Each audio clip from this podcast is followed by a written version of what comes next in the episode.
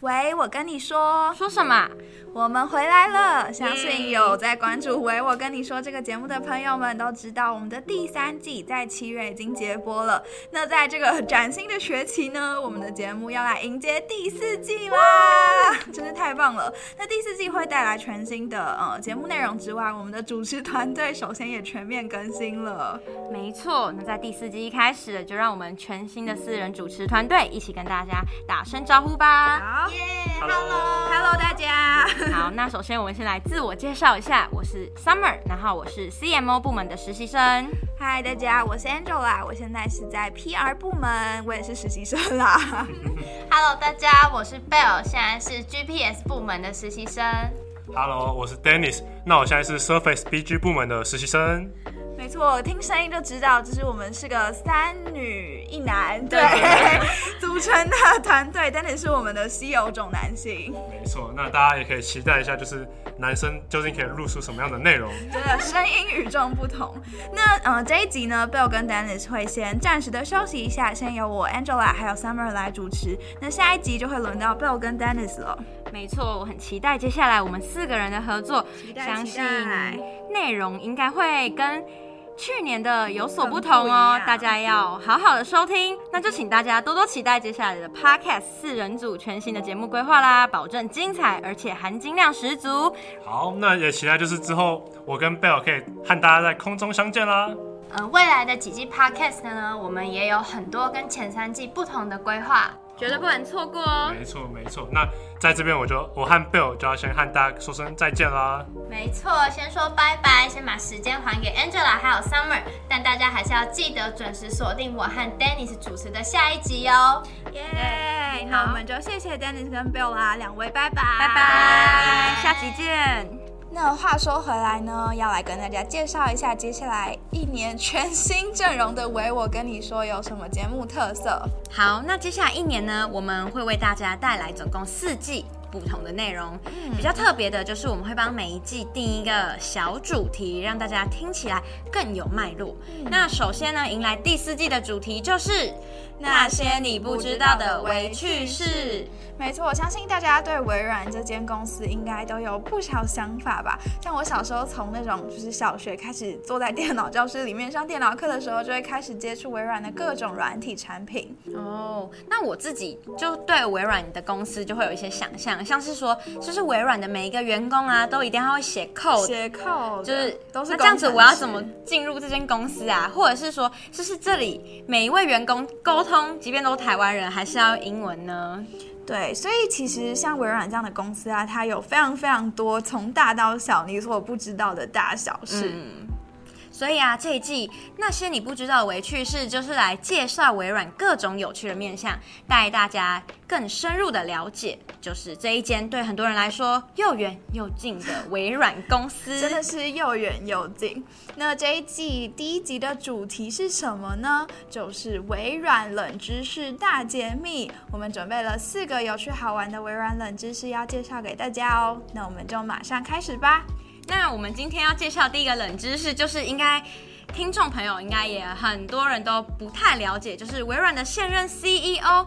他其实已经不是比尔盖茨了哦，真的。其实会有这个第一个冷知识，算是我指定的吗？因为老实说，我在今年以前啊，一直以为比尔盖茨先生他到现在还是微软的 CEO。嗯。虽然其实现在回顾起来觉得有一点丢脸，可是我后来问了几个我身边的朋友，就他们知道，哎，比尔盖茨不是 CEO，其实都很震惊。哎，哎，那我就很好奇啦，Summer，难道你一直都知道这件事情吗？呃，其实在我进来实习之前，我自己也不知道。是，就还一直以为是比尔盖茨啊，但是当然进来实习前就有做一些功课啊，嗯，所以呢，接下来我就来为大家科普一下微软历一任的 CEO 吧。首先第一任就是大家都知道的比尔盖茨，没错。那接下来啊，第二任就是史蒂芬安东尼巴尔摩，很长的名字，没错，就是很美式，有三个音节，哎，三个三个三个名字放在一起。然后第三个，也就是我们现任的 CEO。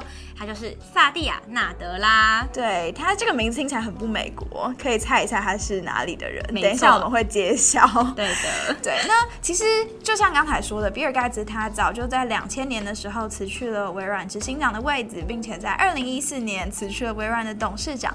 可是这时候的比尔盖茨呢，他还是微软的技术顾问。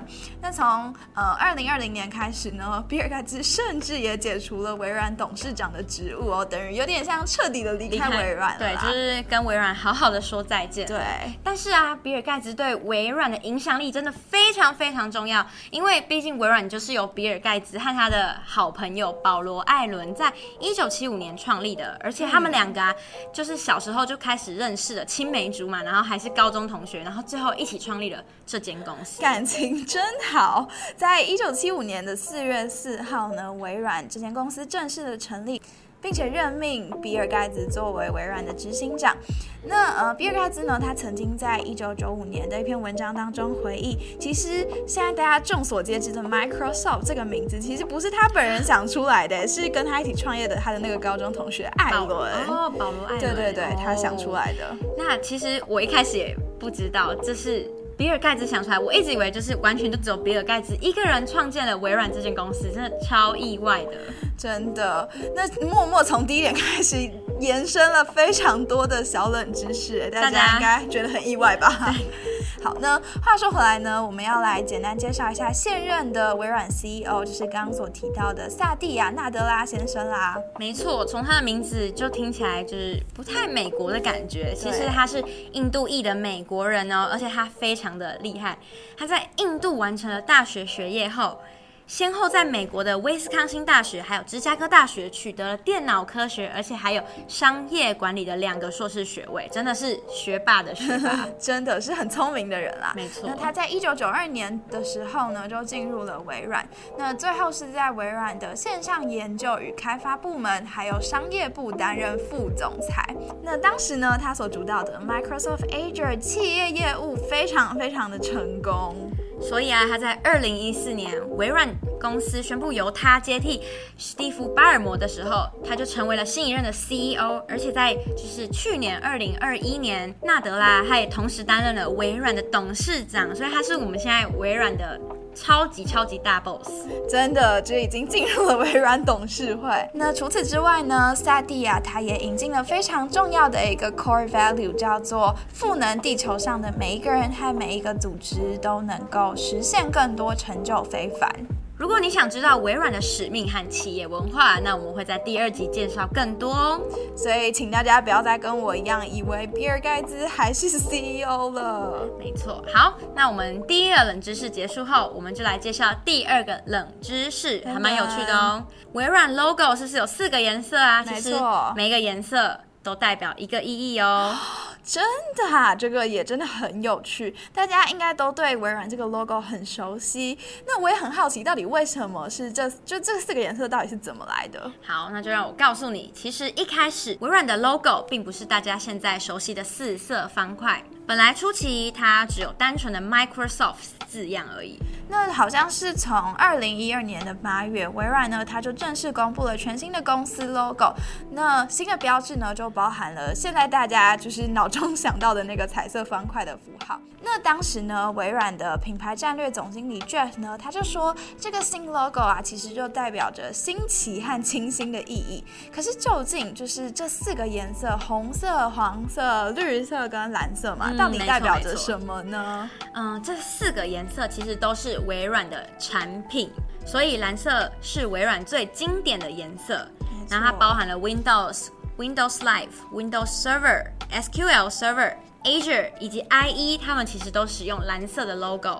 那至于红色的部分呢？红色则代表了 Office。Microsoft Office 呢，是由微软所开发的办公软体套装。大家所熟悉的 Outlook、OneDrive、Word、Excel 这些的都是 Office 里面的程式，相信大家都知道吧？嗯，那绿色就是大家应该都很喜欢的一个游戏，就是 Xbox。但好像很多人都不知道 Xbox 其实跟微软是有关系的。没错，的，到底他们竟然有关系？没错，其实 Xbox 它是微软创立的电子游戏品牌。然后它在两千零一年十一月十五号就推出了 Xbox 这个品牌。嗯，然后微软就开发了它第六代到第九代的电子游戏机，然后它服务了游戏。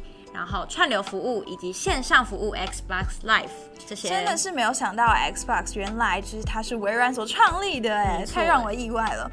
那最后呢，前面三个颜色讲完了，那我们来到了最后的黄色。那黄色呢，它其实是代表微软的一个搜寻引擎，叫做 Bing。那 Bing 其实就是一个搜寻引擎的概念，所以就是你打开微软的浏览器，然后你只要输入你的关键字，然后按下搜寻，嗯、那个搜寻的器就是 Bing。没错，好，那你各位就是以后看到微软四个颜色 logo，就会知道它代表什么意义了。如果你真的，如果你之后来面试微软实习生，也千万不要忘记这一点哦。真的是个很可爱，就没想到四个颜色背后都有原因。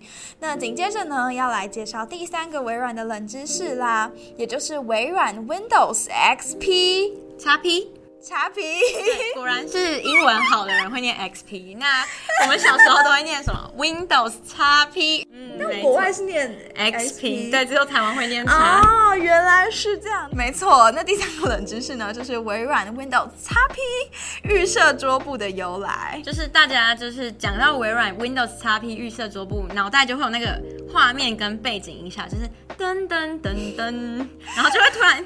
荧幕出现了一个蓝天白云，然后绿地的那种风景照。那这张名为 Bliss 的照片是由美国摄影师 Charles，他在一九九六年在美国加州的索诺马郡拍下的哦。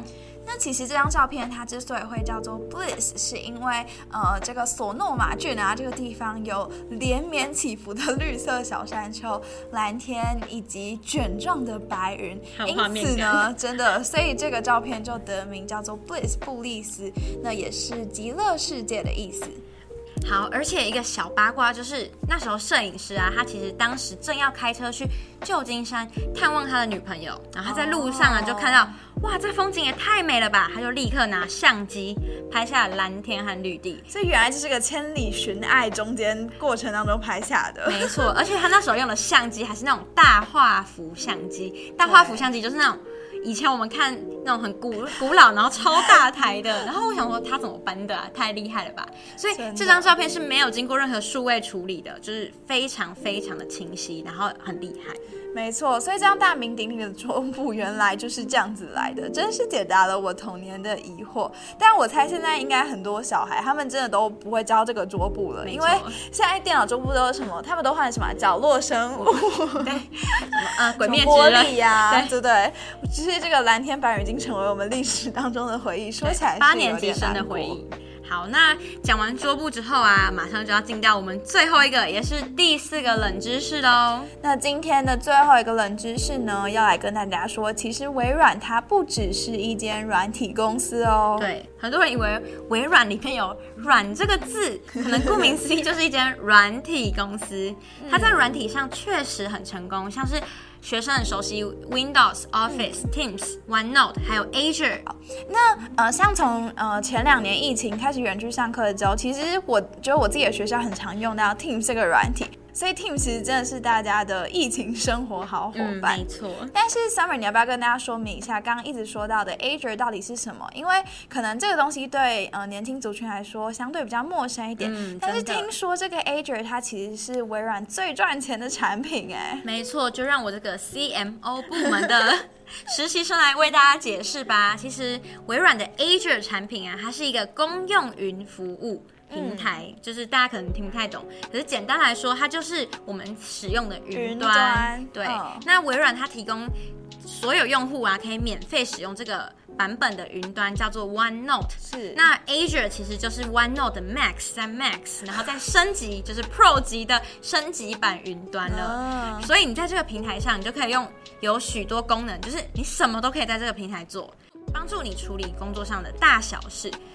可是啊，其实一般来说，我们就是学生啊，或是呃一般人。用不太到，对，不会用到，不会碰到这么 Azure, Pro 级的，对，通常都是企业才会拥有呃这个系统，也难怪他可以赚这么多钱。没错，对，那相信这样解释下来，大家也都知道 Azure 是什么东西了。那话说回来啊，刚才有说到微软不只是一间软体公司啦，那软体之外，其实它也有很多的硬体产品哦，嗯、像是刚才有提到的 Xbox 那个游戏机台嘛，没错，对，还有很重要的 Surface 也是微软很重要的硬体产品，没错。那刚才 Dennis 已经是非常了解，毕竟他们是 Surface 部门的，对，他可以背出什么价格、规格、什么大小事他都知道。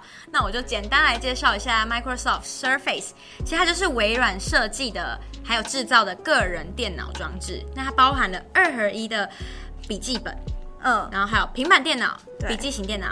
一体机、手机还有耳机，其实 Surface 的产品很多哎，跟我想象中的比起来，没错，就像很多同学其实还是会用 Surface 当他们的笔电，因为它除了可以当笔电外，它拆开来还可以再当。平板电脑。其实是很方便的，嗯，所以相信平常有在用 Surface 笔电的人，对于他们的产品也不陌生。